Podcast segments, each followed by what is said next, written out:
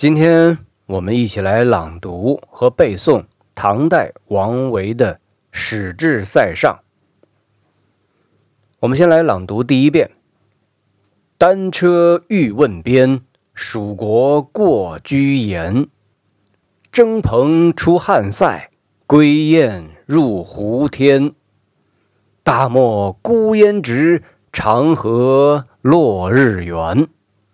萧关逢候骑，都护在燕然。”下面是这首诗的白话译文：轻车简从，将要去慰问边关。路经的蜀国已过居延，像随风而去的蓬草一样出临边塞。北归的大雁正翱翔于云天。浩瀚的沙漠中，孤烟直上，黄河边上落日浑圆。到萧关的时候，遇到了侦察骑兵，告诉我都护已经到了燕然。下面我们来朗读第二遍：单车欲问边，蜀国过居延。征蓬出汉塞，归雁入胡天。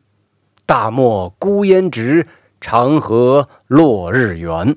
萧关逢候骑，都护在燕然。下面我们对这首诗进行一个简要的赏析。开元二十五年，也就是公元七百三十七年的时候，河西节度副大使崔希义战胜了吐蕃，唐玄宗。命令王维以监察御史的身份出塞宣慰，查访军情。这实际上是将王维排挤出了朝廷。这首诗作于赴边途中，单车欲问边，轻车前往，向哪里去呢？蜀国过居延，居延在今天的甘肃省张掖县西北处，远在西北边塞。征蓬出汉塞，归雁入胡天。诗人以蓬雁自比，说自己像随风而去的蓬草一样出临汉塞，像振河北飞的归雁一样进入了胡天。古诗中多用飞蓬比喻漂泊在外的游子，这里却是比喻一个负有朝廷使命的大臣。正是暗写诗人内心的激愤与抑郁，与首句的单车相呼应。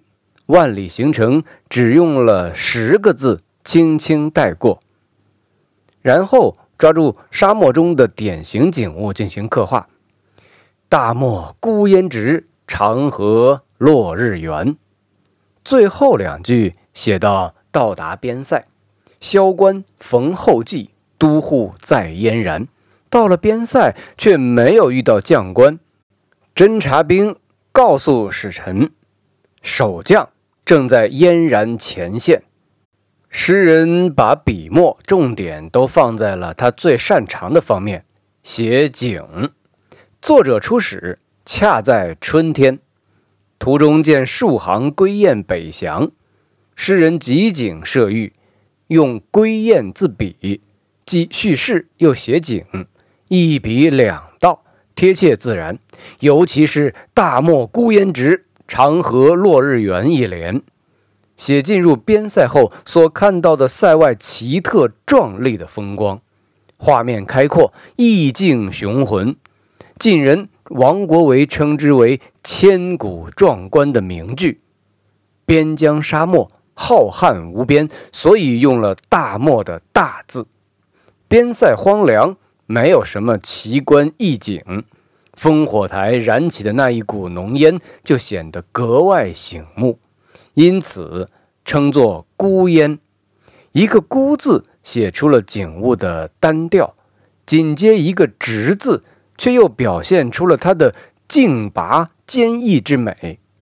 沙漠上没有山峦林木，那横贯其间的黄河。就非用一个长字不能表达诗人的感觉。落日本来容易给人以感伤的印象，这里用一个圆字，却给人以亲切温暖而又苍茫的感觉。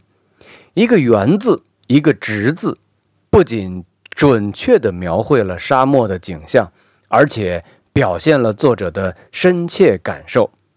诗人把自己的孤寂情绪巧妙地融化在了广阔的自然景象的描绘中。《红楼梦》第四十八回里说：“大漠孤烟直，长河落日圆。”想来烟如何直，日自然是圆的。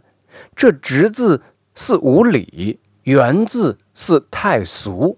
和尚书一想。倒像是见了这景的。要说再找两个字换这两个，竟再找不出两个字来。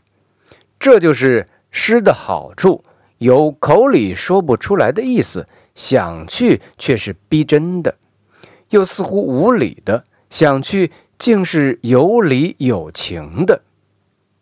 这段话可算道出了这两句高超的艺术境界。